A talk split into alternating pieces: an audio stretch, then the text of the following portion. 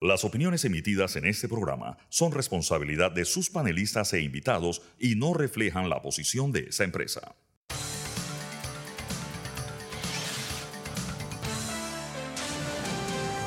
Mesa de Periodistas. Buenos días Panamá, bienvenidos a Mesa de Periodistas, el análisis profundo y diferente que te pone al día. Hoy en una edición muy especial transmitiendo desde el Hotel Sheraton. Les habla Alfonso Grimaldo me acompañan Fernando Martínez, Sabrina Bacal y el doctor Jorge Eduardo Ritter, a quien le paso la palabra de inmediato para que presente a nuestro invitado de lujo el día de hoy. Doctor Ritter, por favor. Nosotros hoy tenemos el privilegio de tener al doctor eh, Alejandro Gaviria, que ha sido un, es un gran político, un gran economista eh, colombiano, participó en la primera vuelta de las elecciones presidenciales del año 22, pero cuando uno ve el currículum o, lee las ejecutorias del doctor Gaviria, eh, puede quedarse, al menos en mi opinión, algo, algo corto, porque sí, se puede decir que fue ingeniero, pero que ha ejercido principalmente como economista no sé si eso es bueno o malo, pero, pero así es como, así es como, y que, pero principalmente ha sido para mí un, un gran funcionario, pero también un agitador de ideas. El, el doctor Gaviria fue ministro de Salud, siendo ingeniero y economista. Aquí hay dos expresidentes que ninguno de los dos ha nombrado nunca aún a un economista como ministro de Salud, y hay varios aquí que aspiran a hacerlo, pero que en Panamá siempre ha sido como la, la norma que fuera un, un, médico. Ha sido ministro de Educación y, como les dije, candidato a la presidencia de la República, pero principalmente un agitador de ideas, un gran humanista que tiene en su haber una gran cantidad de, de, de libros uno de los cuales tiene el nombre sugestivo de alguien tiene que llevar la contraria. Y ese, con eso lo dice, dice todo de, su papel de agitador de, ideas, defensa del, humanismo y una gran obra que, en mi opinión, deja de un lado sus grandes ejecutorias como ministro, como ministro de Educación y como ministro de Salud, y lo pone en la categoría de los grandes agitadores de ideas que hay en, Colombia. Hasta hace muy poco fue ministro de Educación del, gobierno del presidente eh, Gustavo Petro y ha tenido la deferencia de venir a acompañarnos en este acto o en este evento tan especial, una edición especial de, de Mesa de Periodistas y de verdad que no tengo palabras como para darle las gracias por haber aceptado esta invitación. Muchas gracias, doctor Gaviria. Doctor Ritter, muchas gracias por sus palabras. Muy buenos días a todos y todas. Para mí es un privilegio poderlos acompañar en esta reflexión urgente y necesaria en momentos difíciles. A veces, Sabrina, me gusta decir que estamos viviendo, no en Panamá, no en América Latina, sino en el mundo, una época de locura de la que solo nos podemos curar de una forma y es conversando, dialogando y respetándonos unos a los otros. Muchas gracias. Ahora veamos los temas que tenemos hoy en Mesa de Periodistas. En esta edición especial de Mesa de Periodistas, rumbo a tu decisión 2024, hablaremos de los principales retos de las democracias latinoamericanas con nuestro invitado, el doctor Alejandro Gaviria. Estos son algunos de los temas que trataremos. Narcopolítica, cuando el crimen organizado desafía el poder del Estado. Enormes retos en educación y salud, la experiencia del doctor Gaviria en ambas carteras. ¿Cómo lograr que la reciente polarización permita un debate público de calidad en medio de un agitado torneo electoral?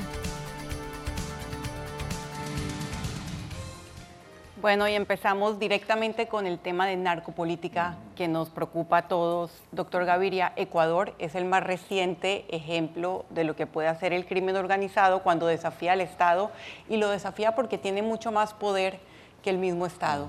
Eh, eso ha dado lugar a la expresión de estados fallidos, algo que se vivió en su Colombia, en México, en muchos otros países. Ahora vamos a ver em, una comparsa seguro de propuestas de los candidatos presidenciales, algunos apelando a la mano dura, otros hablando del origen de la pobreza y de cómo el narcotráfico atrae a esos jóvenes eh, desempleados.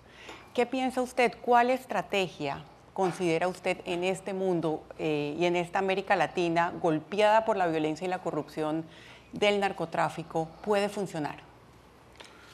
Sabrina, yo voy a contarles rápidamente la historia de Colombia, ustedes la conocen bien, y voy a extraer de ahí unas lecciones que se pueden convertir en una estrategia que siempre será parcial e incompleta, habida cuenta de la complejidad del problema.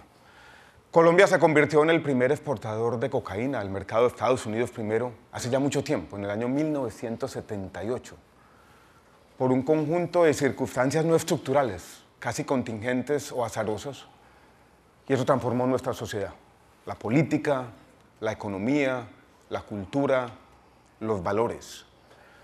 Ocurrió rápidamente. Mi ciudad eh, de Medellín, donde yo crecí, en los años 70 me gusta concebirla como lo que era, una ciudad tranquila, una ciudad de costureras, había una máquina de coser en cada casa. Esa ciudad se, se convirtió en la ciudad más violenta del mundo. En el año 1989, 1990, Medellín tenía una tasa de homicidios cercana a los 400 por 100 mil habitantes. Perdimos incluso la capacidad de contar los muertos. En Medellín había 300, 400 muertos un fin de semana. Esto pasó con una velocidad que no nos dio en su momento ni siquiera la capacidad para entender el fenómeno. Fue muy rápido, dinámico, esas organizaciones han venido mutando, hoy son diferentes, no solamente dependen del narcotráfico, dependen de la minería ilegal, de la regulación social, del control del territorio, de la movilización de personas, un problema que hoy compartimos. Y si yo reflexiono, bueno, ¿qué quedó de esta historia? Primero hay un elemento rescatable de esta historia de la reacción de Colombia en los primeros momentos si nos remontamos 30 años atrás. Colombia respondió a este desafío de la democracia, del Estado con más democracia. Eso fue la Constitución del año 1991 y yo creo que eso vale la pena rescatarlo. No siempre es fácil responder a un desafío de esta magnitud con mayor democracia yo creo que eso Colombia le mostró eso al mundo. Lo segundo es muy difícil porque al mismo tiempo que hay un desafío al Estado, hay una infiltración. Y las dos cosas ocurren simultáneamente. Un esfuerzo de cooptación al mismo tiempo que se está combatiendo el Estado. Y eso no lo, no, lo hemos eliminado plenamente. Incluso hoy hay denuncias de infiltración o cooptación de los dineros del narcotráfico en la última campaña presidencial. Historia que comenzó quizás en la campaña presidencial del año 1974. O sea, es un problema muy complejo.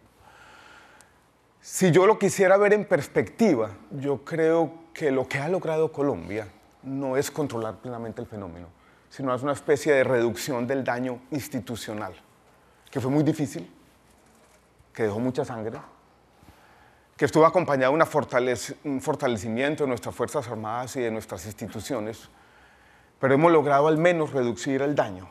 La tasa de homicidios de Colombia ha disminuido de 70, 80 la global del país en el momento más difícil, a un valor por debajo de 30. Es un logro parcial, eh, incompleto de alguna manera. Quisiera terminar con este último mensaje. Yo fui eh, ministro de Salud con el presidente Santos. Estábamos en una de esas tantas reuniones de gabinete y le oí decir a un general colombiano de la República la siguiente frase que me quedó grabada. Decía, la única forma de luchar eficazmente con el narcotráfico, una batalla que no ganaremos plenamente, es por el camino largo del respeto a la democracia y a los derechos humanos. Y yo creo que esa lección también queda de la experiencia colombiana, Sabrina. Doctor Gaviria, pero eh, eh, trasladando esto a, Panamá, nosotros estamos en un proceso electoral, bueno, se está, está, de esto precisamente se trata, y estamos en la permanente denuncia de que hay dineros del narcotráfico, dineros del crimen organizado en la política. Panamá tenemos algunas normas, para mi concepto no tan estrictas como debieran ser, para prevenir el, y para el ingreso de, de dineros de, yo no quiero decir de dudosa procedencia, sino de mala procedencia. Y eso, ¿cómo ¿qué mecanismos hay? Yo sé que en Colombia hay algunos, pero no tanto para combatir el narcotráfico como tal, sino para impedir que no solamente en las campañas, presidenciales, sino también en las campañas locales, en el caso de Panamá de diputados, de alcaldes y de representantes de corregimiento, en el nivel más bajo de de la elección popular, esos dineros queden infiltrados y queden, por supuesto, disponiendo o gobernando sobre las autoridades que acabamos de elegir. En Colombia se acaba de publicar, doctor Ritter, una de esas tantas memorias que acompañan el relato de lo que ha sido Colombia. Una especie de biografía o recuento de Carlos Leder, que fue miembro del cartel de Medellín. Y él cuenta de manera detallada esa infiltración. Y uno leyendo ese libro se da cuenta de la dificultad de las instituciones electorales de resistir ese embate. Y yo puedo decir que la historia colombiana también es una historia en la cual esas instituciones electorales, que son débiles relativamente en el entramado de instituciones democráticas, no han sido capaces plenamente de resolver ese problema y tenemos que reconocerlo de esa forma. Algo ha mejorado, algo se han adaptado. Pero esa historia ha acompañado el devenir de nuestra democracia, vuelvo y repito, desde los años 70. Es difícil. Vivimos en el mundo de las redes sociales donde ese tipo de denuncias van a estar aquí y allá, sin saber muy bien cuáles son ciertas o no. No hay una salida definitiva, el riesgo está ahí, la vulnerabilidad está ahí y yo creo que tenemos que aceptarlos. Aquí hay algunos de los candidatos yo creo que hay cosas que las instituciones pueden hacer, son las reglas de juego de la sociedad, pero necesitan complementarse con la cultura y con un compromiso con la democracia, que parte de eso, de cierta resiedumbre ética que las sociedades necesitan en los momentos más peligrosos, cuando esa amenaza del narcotráfico comienza a extenderse por América Latina. Eh, pero las estrategias en nuestro país, en Colombia, parecen estar muy centradas en el tema de la interdicción de la droga. Aquí nosotros tenemos cotidianamente una pasarela de toneladas de droga que se captura. Y eh, da la impresión de que eso de responder con más democracia y fortalecer la institucionalidad requiere otros atributos, otras estrategias, porque la interdicción de la droga por sí sola no acaba. O sea, atrapan a un narcotraficante, un capo y aparece otro, controlan, recuperan un territorio y controlan otro. Antes Ecuador no tenía la beligerancia que tiene ahora. Ahora la droga se produce en Colombia, pasa a Ecuador, de Ecuador por el Océano Pacífico viene hasta Panamá, de Panamá, Panamá es un país de tránsito de la droga, pero esa estrategia parece haber fracasado. ¿Qué, qué debemos hacer? Fernando, eh, recuerdo una conversación que yo tuve con uno de los grandes expertos en el tema de narcotráfico en el mundo, un profesor, era profesor de la Universidad de California en Los Ángeles. Murió hace aproximadamente dos años, Mark Kleiman. Y yo le hice una pregunta similar a la que tú me estás haciendo. Bueno, ¿qué podemos hacer? Y él empezó a hacer una lista. Me dijo los esfuerzos de erradicación, como los que hemos hecho en Colombia, de simplemente ir a donde están los cultivos y a donde están los laboratorios y acabarlos, fracasaron el desarrollo alternativo que busca llevar alternativas económicas, cabe la redundancia, tampoco ha funcionado muy bien. La interdicción funciona un poco mejor, no hay una receta mágica, no hay una sola forma de hacerlo. Colombia ha puesto en el último año un esfuerzo más grande en la interdicción, con cooperación internacional, está trabajando con el gobierno de México y los Estados Unidos, ha tenido un éxito parcial. Pero para esto, Fernando, hay que decirlo de esta manera. Yo creo que la clave está en que lo que ocurrió en Ecuador, que fue que el fenómeno cruzó un umbral y una masa crítica y ya empezó a tener esos efectos sobre la sociedad grandísimos. Congestionó la justicia, está cambiando los valores, está infiltrando la sociedad de mil maneras. Es eso, es llevarlo a una proporción en el cual, como decía hace un dato, pueda reducirse el daño. Pero no tenemos una herramienta, no tenemos un instrumento, no tiene ningún país del mundo en el que uno pueda decir, vencimos de una vez por todas y para siempre. es un fenómeno emergente, complejo, muy difícil, donde vuelvo y repito esa frasecita de la reducción del daño a la sociedad puede ser una guía para las acciones públicas. Durante mucho tiempo se dijo que el poder que tienen los grupos narcotraficantes y el crimen organizado se debe a la prohibición de la droga. Y hubo un movimiento eh, que ya parece un poco más silencioso de llamar globalmente a la despenalización, porque atendería eh, el tema de orden público al quitarle poder a los grupos narcotraficantes y obviamente que el tema de salud pública habría que atenderlo con muchísima prevención y campañas. ¿Qué piensa usted de esa estrategia?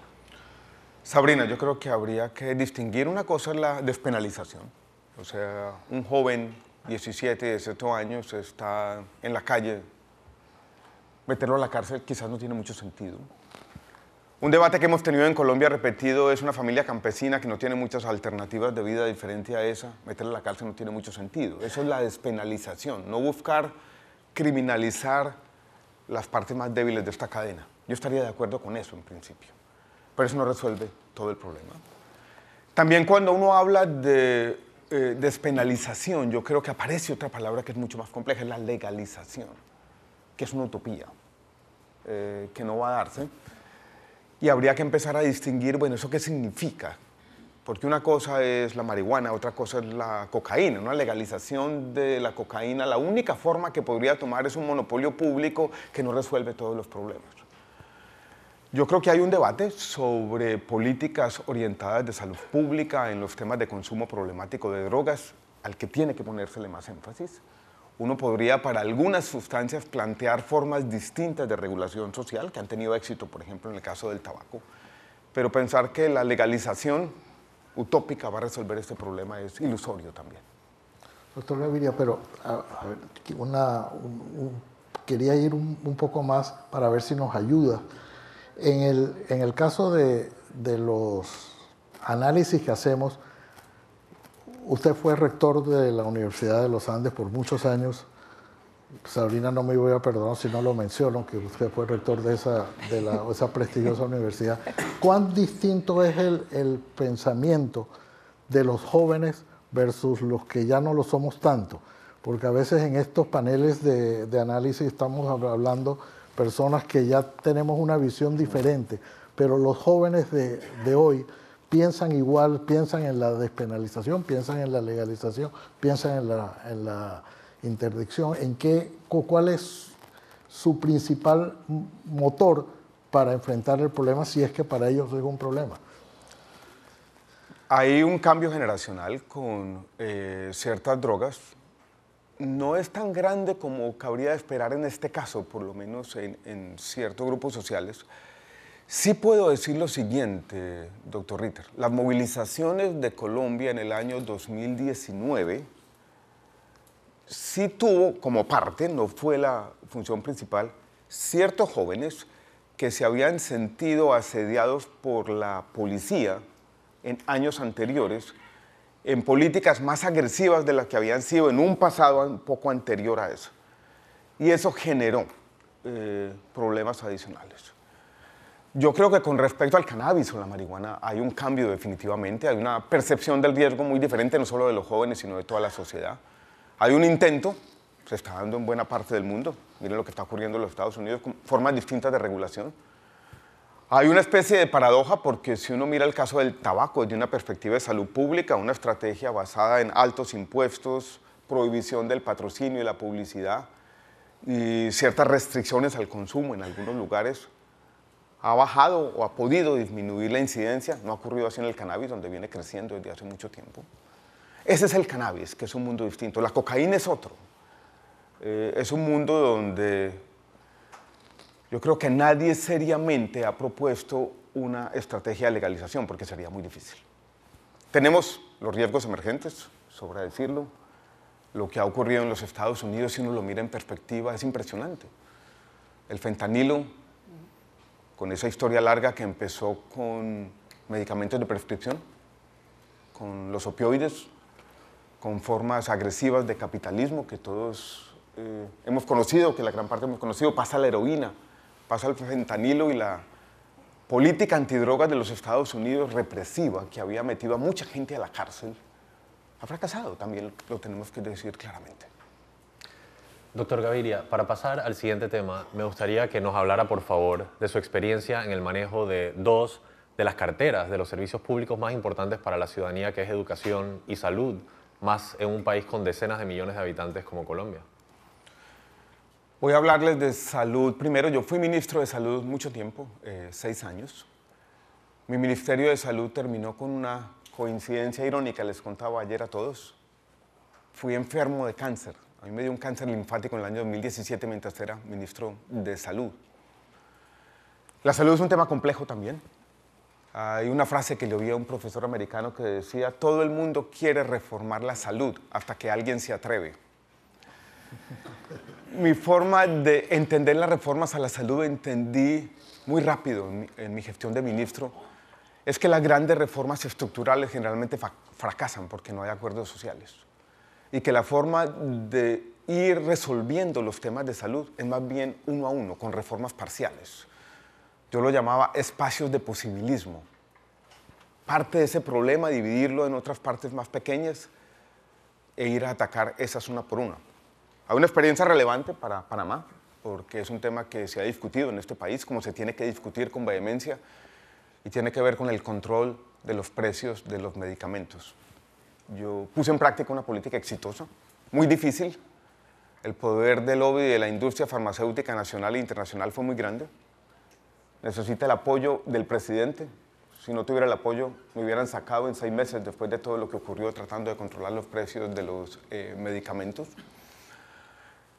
Es una política que se ha mantenido, eh, que le ha permitido no solamente al sistema público de salud, sino a la gente acceder a medicamentos eh, más baratos.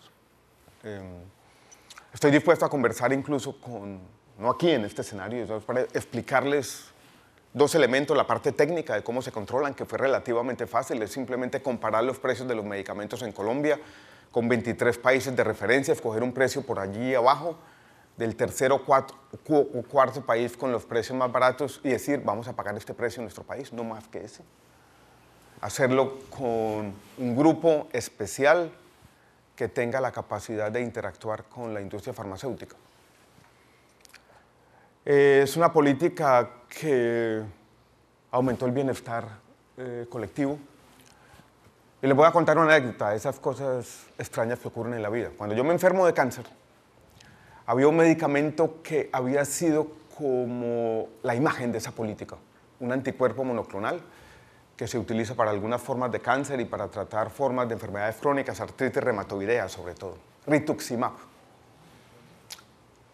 Cuando iba, yo iba a empezar mi tratamiento de quimioterapia, fue el primer medicamento que me aplicaron. A veces la vida tiene esas conexiones extrañas. Yo me acuerdo que miré a la enfermera y le dije, a ese medicamento le bajamos el precio. ella me miró un poco como extraño, ¿usted qué me está diciendo? Eh, fui ministro de Educación por menos tiempo. Eh, mi ideología política, para decirlo claramente, siempre ha estado en el centro político, voy a decirlo allí. He desconfiado de los fanatismos y de las sobresimplificaciones de la realidad que ocurren muchas veces en el mundo político. Me gusta promover los acuerdos parciales entre diferentes, algo que se está acabando en la política. Pensamos diferente, nos respetamos éticamente, pero somos capaces de trabajar juntos. Con esa idea entré yo al gobierno de Gustavo Petro, duré siete meses. Em, Allí entendí lo siguiente eh, sobre la educación. Yo lo voy a llamar las tres brechas de la educación. La primera es obvia. La educación que debía ser un igualador de las condiciones de la sociedad muchas veces se convierte en lo contrario. Hay grandes diferencias en calidad en América Latina entre la educación que reciben los hijos e hijas de los más privilegiados y la educación que reciben los hijos e hijas de quienes tienen esos privilegios. Pero hay otras brechas la primera se conoce como la brecha de habilidades y muchos la habrán vivido o habrán entrado en contacto con ella. Y es esta gran paradoja, eh, Alfonso, de que muchas veces los jóvenes se quejan de que no consiguen trabajo y los empresarios se quejan al mismo tiempo de que no consiguen trabajadores. Mi mantra, el doctor Ritter, cuando era rector de la Universidad de los Andes, era las universidades se tienen que conectar más. Se están desconectando del mundo. Yo le decía a los profesores todo el tiempo, señores, a que ustedes gastan todo su tiempo, ni siquiera pueden leer, porque se pasan escribiendo cosas que nadie lee. La necesidad de conectar el mundo de la investigación, el mundo del pensamiento, el mundo de la reflexión que está en las universidades que parecieran haber cogido el talento de la sociedad y esconderlo y aislarlo allí. Y yo creo que romper esa brecha de habilidades es fundamental, conectar más la educación con la sociedad. Y eso es de doble vía. Aquí hay muchos empresarios.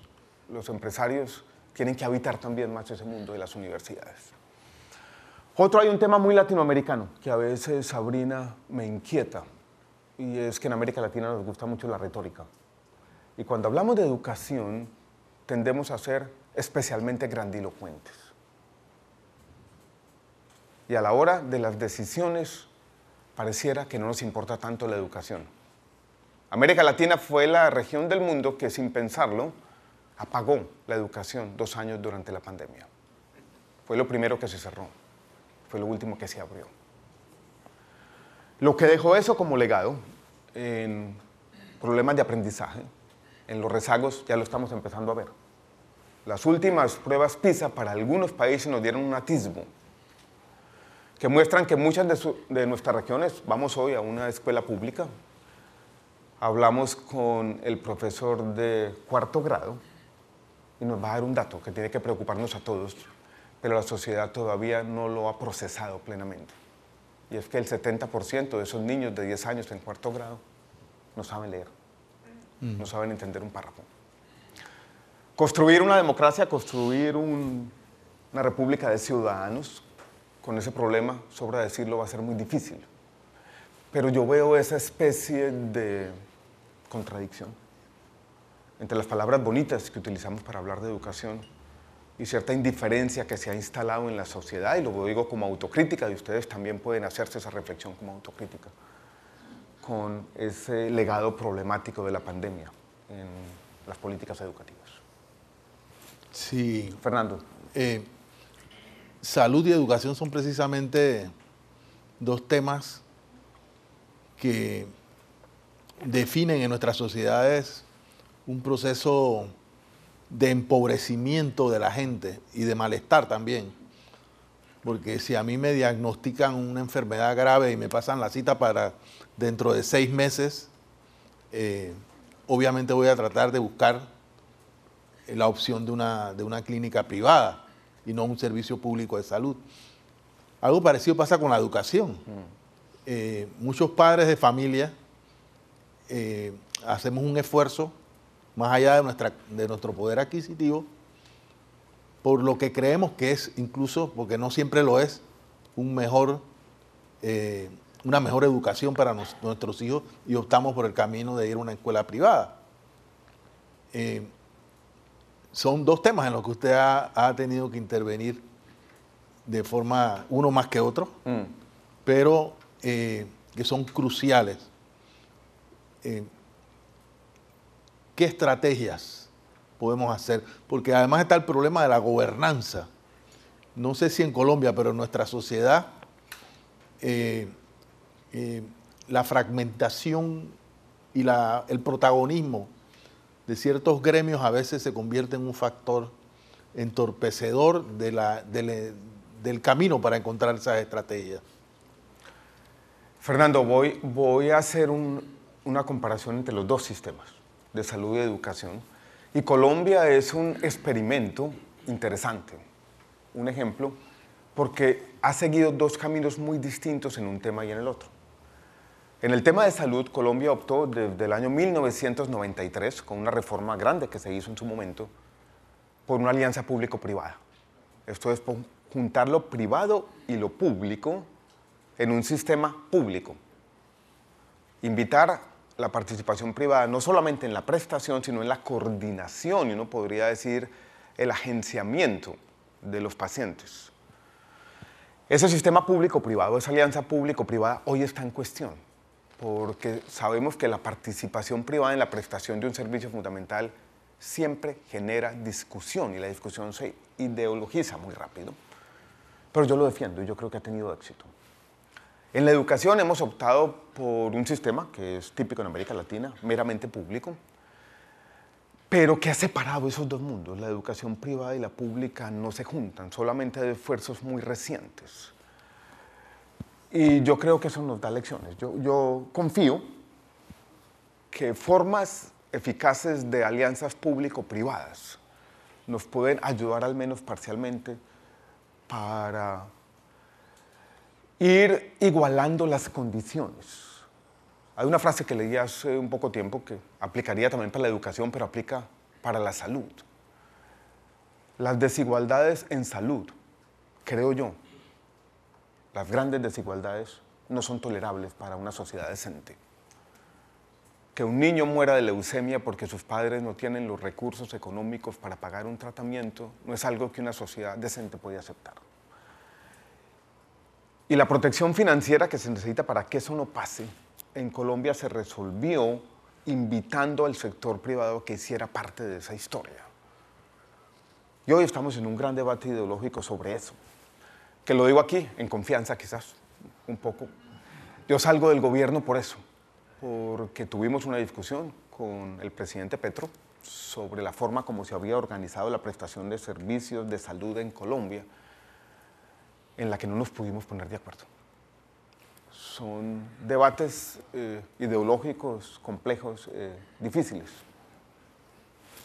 Sabrina. Se ha hablado mucho de, y hemos hablado de la brecha en estos dos servicios públicos básicos para la dignidad de la población, salud y educación, la brecha entre lo privado y lo público. Yo quisiera, ya que estamos en, en torneo electoral, hablar de esa brecha entre las promesas y los resultados, especialmente en educación, porque en educación tenemos una situación donde requiere muchos años, al menos en mm. Panamá, para lograr resultados. Y hemos visto campaña tras campaña, no he vivido tantas elecciones como, como el señor Stanley, pero sí bastantes. Eh, promesas grandilocuentes, para usar su palabra, la mm. última fue el, el el actual presidente Laurentino Cortizo, que dijo que la educación iba a, ser, iba a ser la estrella de su gobierno y básicamente ha resultado bastante estrellada. ¿Por qué? Porque como no da réditos políticos, porque no hay resultados inmediatos, asumo que cuando se llega al poder, los eh, inicialmente candidatos y una vez funcionarios dicen, no, mejor invierto en cemento o en cosas que me puedan asegurar algún tipo de reelección o de mayor proyección a futuro político y no en educación que nadie va a poder medir mi desempeño durante cinco años. ¿Qué, ¿Cómo resolvería usted esa brecha, esa brecha entre las promesas que han sido en Panamá incumplidas y los resultados? Yo lo resolvería de la siguiente manera y seguramente los candidatos ya lo han pensado de esa manera. Primero, Sabrina, yo creo que cuando hablamos de educación y uno habla en un debate público, debe decir claramente qué es lo que quiere hacer. Y no se puede hacerlo todo. Alguien podría decir, yo voy a hacer mi gran apuesta en educación preescolar. Hay mucha evidencia que allí debe ponerse el énfasis. Y cuando uno habla de educación preescolar, lo primero que tiene que hacer es, bueno, ¿cómo no me va a garantizar los recursos de largo plazo? En Colombia tendría que hacerse, por ejemplo, con una reforma constitucional si no me dicen de dónde van a salir los recursos para mejorar y aumentar la cobertura de educación preescolar, tengo que empezar a ser escéptico. No podría decir. Otra apuesta interesante sería la calidad, sobre todo de la educación media, donde como tú bien dices, los resultados, si uno hace todo bien, se van a ver en 10 años. Pero también se puede trabajar en esa calidad. Y esa calidad implica necesariamente una discusión sobre la pertinencia, sobre los modelos pedagógicos y sobre los maestros. O sea, las políticas tienen que tener un sustento donde también tiene que haber recursos. Y esa puede ser la apuesta. La tercera, y yo creo que hacer las tres al mismo tiempo sería imposible, es la educación superior. La educación superior puede ser la más atractiva políticamente porque los aumentos de cobertura pueden hacerse en el periodo, en un periodo presidencial en cinco años pero es difícil hacerla con calidad también. Una de las discusiones que yo tuve al interior del gobierno de Colombia es que yo veía un énfasis muy grande en la infraestructura educativa, en las sedes universitarias en buena parte del país, sobre todo en la periferia de Colombia, a donde la educación superior no había llegado. Pero una cosa es una sede universitaria, una cosa es el cemento, como tú bien dices, Sabrina, pero ¿dónde están los profesores? ¿Dónde está el bienestar universitario? ¿Dónde está la conversación? ¿Dónde está la reflexión con la misma comunidad sobre la pertinencia? En Panamá seguramente tiene el mismo problema que en Colombia la educación media. Si nos vamos a una pequeña vereda, un municipio en el campo y hacemos una etnografía de una semana. Nos sentamos allí en la clase y empezamos a hablar con los profesores y los alumnos. Lo que descubriremos muy rápidamente es que lo que está ocurriendo en el aula de clase, pensemos en un joven, una joven de 16, 17 años, poco tiene que ver con la realidad. Es como si ellos entraran a una burbuja, el profesor está hablando con ellos, esa realidad del aula, nada se parece a la otra realidad. ¿Qué terminan haciendo los jóvenes? Desertando, yéndose. Ese cambio es fundamental. Eso de conectar de nuevo la educación con el mundo. Y Sabrina, si uno quiere hacer una reforma educativa, como lo decía hace un tiempo con el tema de la salud, más que conocimiento, todos los reformadores necesitamos coraje. Porque si no se enfrentan ciertos poderes paralizantes de estos mundos, poco se puede hacer. Doctor Gaviria, quiero ir un poquito más, si se quiere, de, ya pasamos de la, de la preescolar a la media, incluso la superior. En Panamá tenemos siempre la eterna eh, discusión de qué es lo que debemos hacer primero, si tenemos que capacitar a los docentes. Pero también se ha presentado hoy, o se presenta hoy en todas las, en todas las sociedades, que los alumnos, los estudiantes, pueden ir un poco más adelantados que los propios profesores. Me refiero, por ejemplo, al uso de la inteligencia artificial, que no los, eh, los profesores y maestros que no están familiarizados con la inteligencia artificial pueden ser muy fácilmente, vamos a decir, engañados por los estudiantes y que cómo nosotros vamos a poder enfrentar esa distancia que hay hoy. Antes el maestro era el que decía y los estudiantes obedecían y aprendían. Hoy en muchos lugares se ha invertido. Nos ha pasado con nuestros propios hijos que saben manejar mejor los instrumentos tecnológicos que nosotros mismos. ¿Cómo enfrentamos nosotros esa, o sea, cómo nos enfrentamos a la inteligencia artificial, para ponerlo de una manera más fácil? Nadie sabe en el mundo, no sabemos si nos va a complementar o no. Eh, no es necesariamente malo, y es quizás paradójico, doctor Ritter, que los estudiantes sepan más que los profesores. Cuando yo termino de ser ministro de Educación, yo recuerdo una tarde, eh, desempleado, eh, escribí una pequeña fábula en mi celular y la compartí en redes sociales. Se llamaba Implantados y tenía como objetivo no hacer una ciencia ficción de afán, sino mandarles un mensaje a los profesores y lo, que yo había visto, incluso mis colegas en la Universidad de los Andes. Implantados era que iba a llegar un momento, incluso ayer vi la noticia que eso ya está pasando, de que a alguien le iban a implantar un pequeño chip. Y ese chip iba a tener ya buena parte del conocimiento, ya no solamente iba a estar en el teléfono celular, sino que ya iba a estar así. Y terminaba con esta frase, después de estar implantados, decía, esa costumbre de los profesores de repetir todos los días lo que ya estaba en los libros. Había pasado de anticuada a ridícula. Em, se ha dicho lo siguiente muchas veces de los profesores, que si traemos una persona del siglo XVIII a nuestra realidad, antes de la ilustración, y esa persona empieza a habitar cualquier mundo, estaría absolutamente sorprendida y no sabría qué hacer, salvo en el mundo de la educación donde se sigue haciendo lo mismo desde entonces. Eh, la clase magistral, a mí me gustaba decirle a los profesores, bueno, ¿qué dice eh, la neurociencia acerca de lo que ustedes están haciendo? La clase magistral no sirve de mucho, el conocimiento se adquiere en la práctica, con la conversación, con la solución de problemas. Esto para decir, doctor Ritter, que las reformas a la educación también empiezan por eso, ¿no? con esa conversación con los maestros y maestras, con el aprovechamiento de la tecnología y con de alguna manera sacudir ese status quo eh, que está instalado en la educación desde hace mucho tiempo y con el que es difícil luchar muchas veces. Si no hay una pregunta sobre educación o salud adicional, eh, pasaremos al siguiente tema. Yo quería preguntarle, doctor Gaviria, vivimos en época de polarización, manipulación de las redes sociales, bulos, como la palabra que nos ha enseñado el doctor Ritter Amenazas a nuestra democracia. ¿Qué reflexiones o recomendaciones tienes sobre estos temas?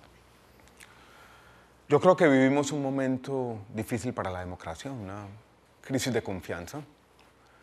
Le decía ahora a Sabrina antes de entrar que yo desde hace algunos años, del año 2017, 2018, he sentido, Alfonso, que estamos entrando una época de locura. La primera conversación que tuve el doctor Ritter cuando estábamos haciendo una preparación previa a esta conversación, hablamos de un librito que yo había escrito sobre un intelectual colombiano, Germán Arciniegas, que entró en contacto con uno de los grandes escritores del siglo XX, Stefan Zweig. Y eso me dio la oportunidad de estudiar por, por, algún tiempo lo que había ocurrido en los años 30, hace 100 años, en Europa. Y las afinidades estaban por todas partes. Uno sentía que esa época de locura de entonces se parece a esta época de locura, donde la polarización hay un tema, Alfonso, que me preocupa yo que tiendo a habitar ese mundo de las redes sociales y es el respeto ético permanente por aquellos que piensan distinto. Yo hago un comentario sobre la reforma a la salud, defiendo, como dije hace un rato, las alianzas público-privadas. Nadie dice usted está equivocado. Lo primero que dicen es usted está vendido. ¿A qué interés representa? no se puede diferir genuinamente en el mundo. Y si no se puede diferir genuinamente, no se puede conversar. Y si no se puede conversar, estamos en una erosión del debate público tal, alimentada de muchas maneras, con una especie de industrialización de la mentira, que la democracia está en riesgo. No hay una sola solución, pero como estamos en una mañana donde estamos reflexionando sobre la democracia, y quienes estamos aquí seguiremos participando en estos debates, tenemos que hacer esa reflexión de que ese bien público preciado, que es la legitimidad y la confianza en las instituciones, no puede socavarse de manera deliberada. La democracia está siendo amenazada no solamente por eso, sino que yo empiezo a ver eh, tendencias antidemocráticas deliberadas de esta manera. En el fondo, yo que siendo a ser un poco escéptico y tengo por allá, quizás por las conversaciones con mi papá, cierto escepticismo, a veces me gustan las definiciones minimalistas de la democracia, Sabrina. Aquella dice, bueno, ¿y qué es la democracia al fin de cuentas? Y me gusta quienes las definen como una manera pacífica de hacer una transición de poder. O si se quiere decirlo de esta manera, una manera pacífica de salir de un mal gobierno. Pero hacerlo pacíficamente. Pero para que eso ocurra requiere de quienes participan en la democracia una, lo voy a decir de esta manera, disponibilidad a perder. Alguien diría en inglés, willingness to lose. Yo participo van a pasar muchas cosas, el sistema va a ser injusto, pero yo voy a respetar las reglas de juego. Y si pierdo, voy a aceptarlo. Leí hace poco una frase de un presidente latinoamericano ya no en el poder que decía lo siguiente, la próxima elección puede tener tres resultados, o mi victoria, o termino en prisión, o la muerte. Si yo me enfrento a un debate democrático, con esas disyuntivas sobre la mesa, no voy a respetar las reglas de juego. Y si no se respetan las reglas de juego, va a ser muy difícil que tengamos democracia. Yo sé que es un tema difícil y se está discutiendo en todas las democracias del mundo. Pero yo creo que tiene que existir para que la democracia no se menoscabe un acuerdo entre todo el mundo de que hay unas reglas que yo por lo menos, por lo menos parto del beneficio de la duda y que la voy a respetar independientemente del resultado. Para que haya esa conversación pública y ese respeto a, a las reglas, tiene que haber algo mucho más esencial, doctor Gaviria, que increíblemente se ha perdido y es el respeto por la verdad objetiva, los hechos. Eso que usted contaba le sucede en las redes, creo que a todos nos pasa y es que ahora em, siempre se ha dicho, ya se ha repetido mucho, que cada quien tiene derecho a su propia opinión, más no a sus propios hechos. Sin embargo, vivimos en tiempos donde de hechos alternativos, eh, del, del, ataque al Capitolio, del trompismo, donde cada quien elige sus hechos y los defiende con, una, con un fanatismo que termina incluso en agresiones verbales y físicas muy preocupantes. Em, los medios tratamos de regresar, que la conversación se centre en los hechos. Sin embargo, cuando una persona está tan fanatizada o tan ideologizada, prefiere o se siente mucho más cómoda eligiendo sus propios hechos, falseando hechos. Y ni siquiera voy a entrar a, la inteligencia artificial que nos, que nos daría un, mm. Un espacio muchísimo más grande de, fake news y de bulos.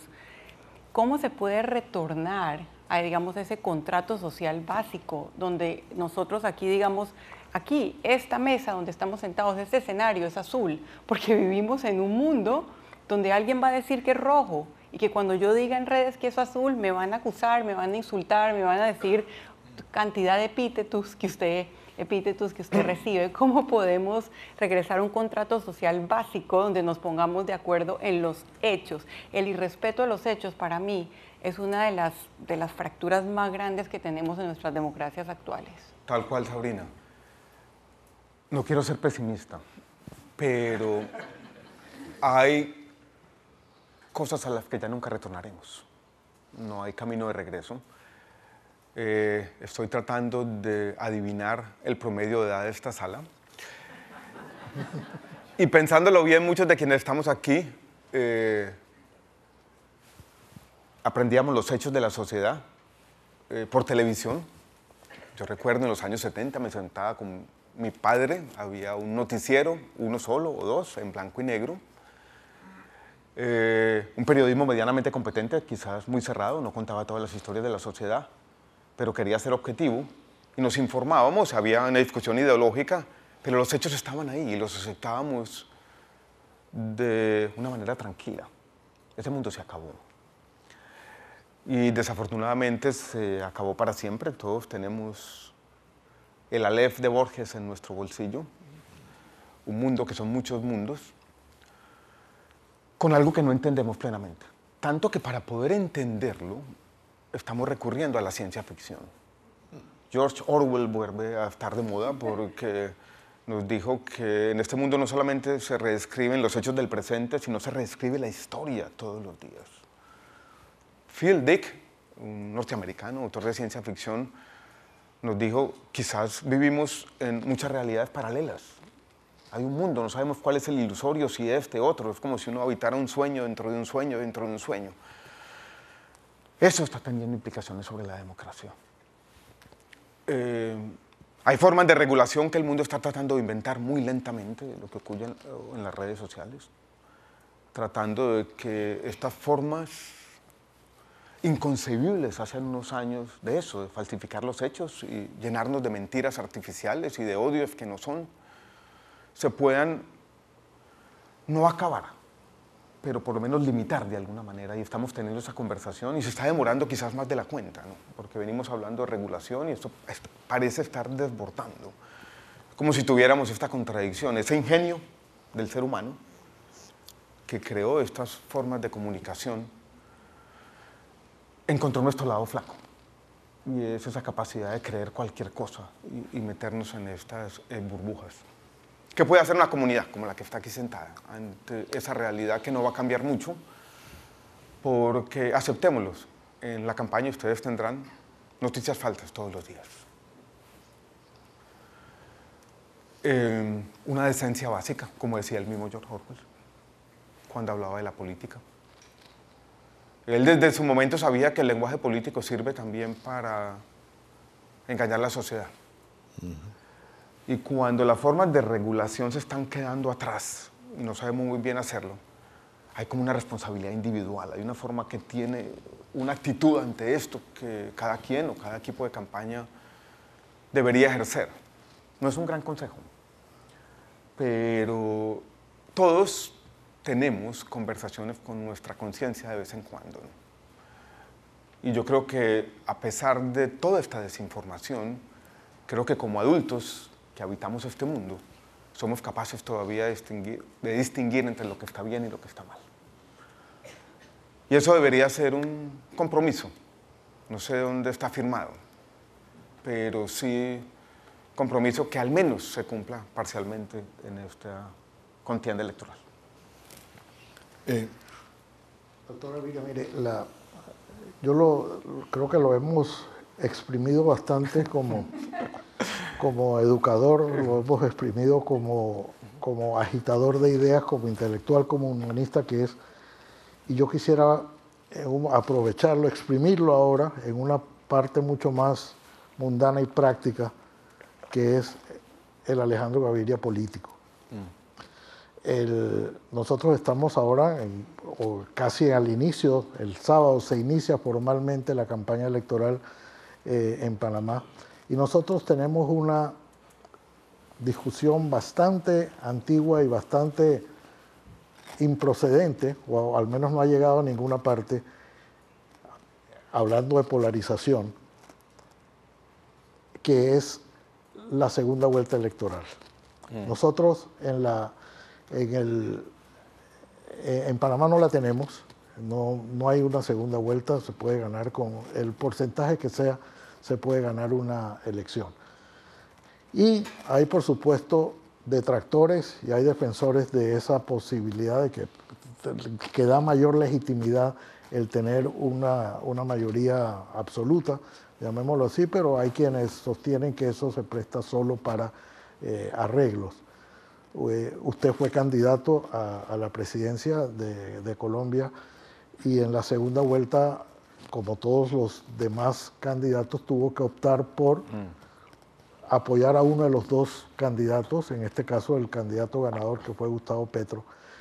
¿Cuál es la experiencia para, una, para un electorado que no está polarizado en Panamá, no está polarizado ideológicamente como en otras partes. No hay una, esa línea divisoria tan clara como, como existe en otros países de izquierda y, derecha, pero sí tendemos a la polarización en otro sentido, que es hacia, que hacia el final del periodo electoral los electores se polarizan en, un, en dos o en tres eh, candidatos. Ahora mismo tenemos ocho, mm. eh, y algunos de los cuales están aquí.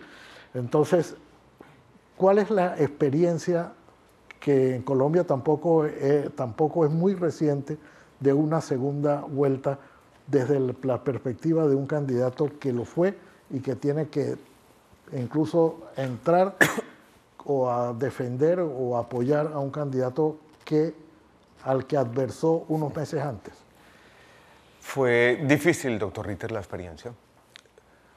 Muchas personas todavía no lo entienden en, la política, cuando la gente mira las decisiones que se toman en momentos difíciles, muchos opinadores sobre todo valoran mucho como una especie de coherencia absoluta que es muy difícil porque la política es compleja.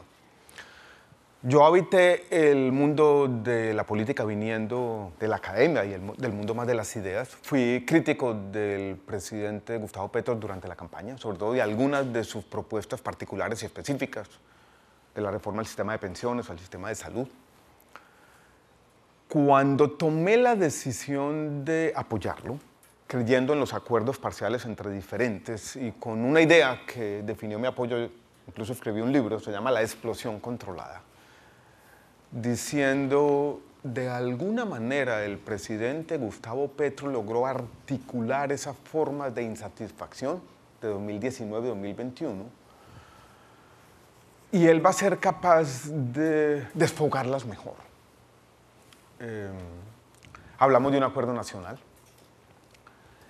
Y yo creo, doctor Ritter, que al comienzo fue emocionante. Yo tengo, en todo caso, una idea romántica de la política. Me gustan esos acuerdos entre diferentes. Me gusta cuando personas que piensan distinto están sentadas a la mesa y están buscando en ese tipo de reformas puntos de acuerdo. Esa parte de la ideología liberal me gusta, pero la emoción transmutó en problemas. Y voy a decirlo aquí de manera clara, no quiero exagerar, la idea de un gabinete plural, distinto, fracasó. Quienes llegamos del centro político o del liberalismo, de cierto liberalismo republicano, salimos muy rápidamente del gabinete del presidente Gustavo Petro. Y yo empecé a ver una tensión, que lo que está ocurriendo en Colombia y ha ocurrido muchas veces, incluso en este librito que creo que Fernando lo tiene por ahí, la explosión controlada. Digo, hay una especie de dilema trágico en la figura del presidente Petro en Colombia. Por momentos yo lo veía que él quería tener la dosis de pragmatismo que se necesita para gobernar un país difícil como Colombia. Pero ese pragmatismo lo hacía romper con su historia política y con sus bases políticas. Entonces se movía hacia el pragmatismo y volvía hacia el otro lado. Y había esa especie de tensión entre el agitador y el estadista, digo yo, en el libro. Y me parece, doctor Ritter, que las circunstancias o lo que fuere han llevado al gobierno de Colombia en este momento, no quisiera ser más crítico de la cuenta, pero a cierto radicalismo que me parece que no le conviene al país. Eh, muchos aquí tenemos una incógnita, los jóvenes. Mm. Los jóvenes creo que son una, cantidad importante, eh, decisiva en el torneo electoral que, que vamos a empezar, que ya hemos empezado pero es una incógnita de mucha perspectiva, ¿no?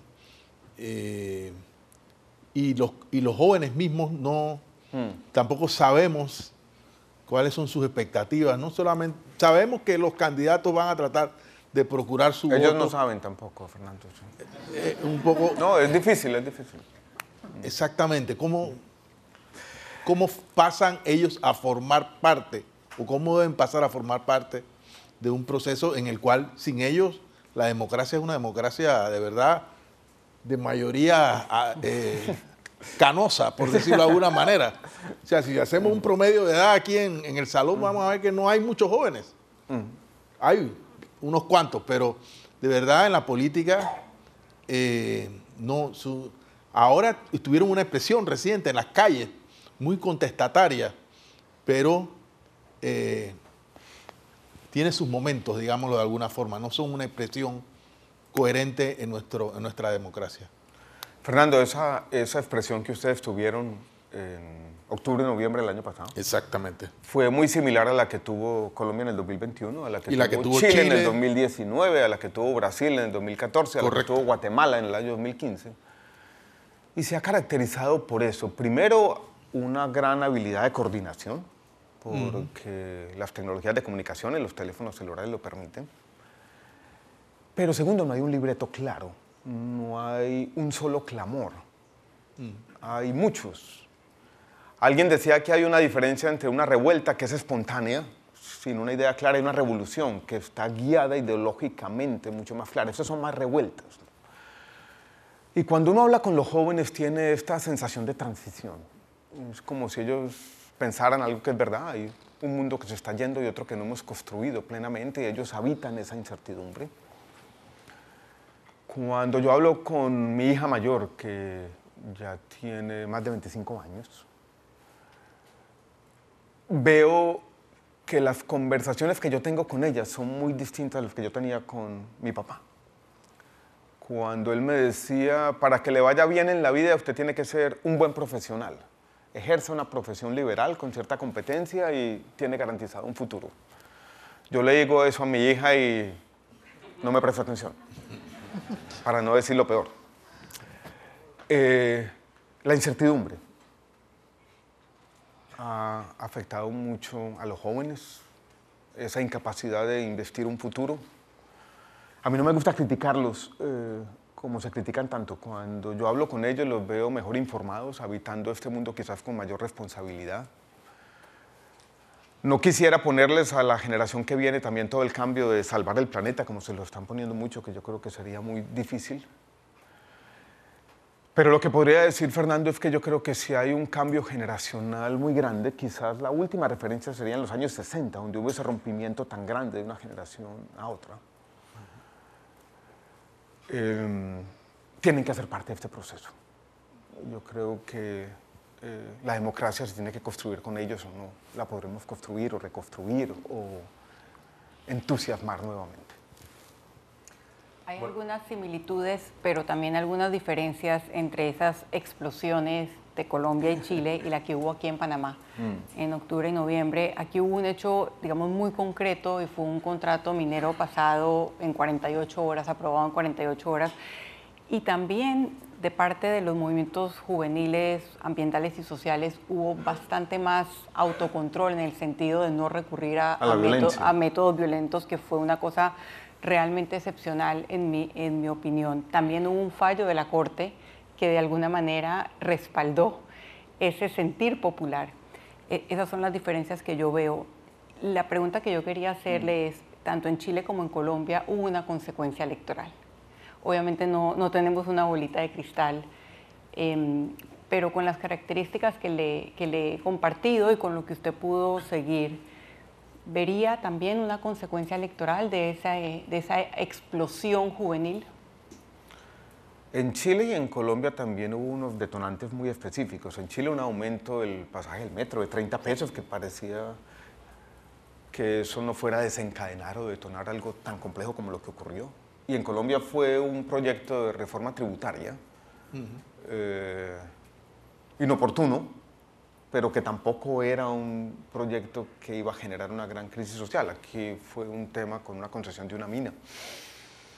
Mm, yo creo que tanto el presidente Boric como el presidente Petro eh, llegaron a la presidencia en buena medida por esto, que es interesante. ¿Tendrá eso consecuencias en Panamá? Yo creo que sí, de alguna manera yo no creo que el proceso electoral, en lo que... Yo empecé ayer desde que llegamos, Sabrina, como hacerme la misma pregunta y hacérselas a ustedes. Y lo que veo en la psicología todavía aquí, política, de mucha gente de Panamá, hay un estrés postraumático de ese momento. O sea, hay, hay un recuerdo, ese tema está presente. Yo creo que va a tener eh, un impacto. No podría sacar la bola de cristal y decir qué va a pasar. Podría más bien asumir Sabrina tal vez una posición normativa. En este sentido, que canalizar lo que ocurrió allí es fundamental para el futuro de la democracia panameña. Olvidarlo sería un error. Yo creo que allá hay un síntoma que tiene que tenerse en cuenta. Concluido el tiempo, me gustaría pedirle al doctor Gaviria que dé sus palabras de cierre. Palabras de cierre es, eh, hay que cuidar las democracias. Vivimos un momento difícil, eh, un momento complejo. Yo creo que algo que ha sido evidente en esta conversación larga es que no tenemos respuestas definitivas a los desafíos de las democracias modernas, a los problemas que nos agobian pero yo creo que tenemos que seguir confiando en las instituciones, en la capacidad de nuestras sociedades en el largo plazo de buscar el camino. Mi experiencia como político, doctor Ritter, tiene como dos elementos que me parecen fundamentales que quisiera compartir con ustedes. El primero, yo creo que la política necesita, yo lo digo de esta manera, al mismo tiempo de ingenieros y poetas de alguien que construya un relato esperanzador para la sociedad, pero alguien que ofrezca al mismo tiempo soluciones concretas para problemas concretos. Y eso no siempre es fácil. Y la democracia también necesita ser lo siguiente, el siguiente equilibrismo. Los problemas no se van a resolver plenamente. Hay una impaciencia colectiva. Y un buen líder político tiene que al mismo tiempo generar en la sociedad un espacio de paciencia para ir resolviendo los problemas con una visión cómo hacer eso al mismo tiempo, generar paciencia colectiva e ir encontrando formas de posibilismo para resolver nuestros problemas más urgentes. Es la tarea que tendrá que desempeñar el próximo presidente de Panamá. Yo agradezco mucho la invitación. Fui profesor por mucho tiempo y eh, valoro la atención, no mucha gente mirando el celular. Abrazo fuerte eh, de todo corazón, muchas gracias. Muchas gracias.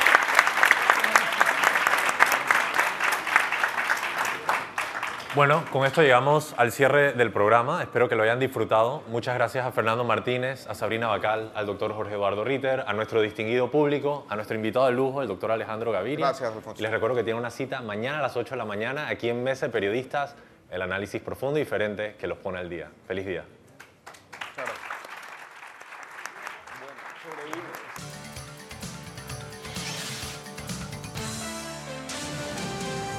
Mesa de Periodistas.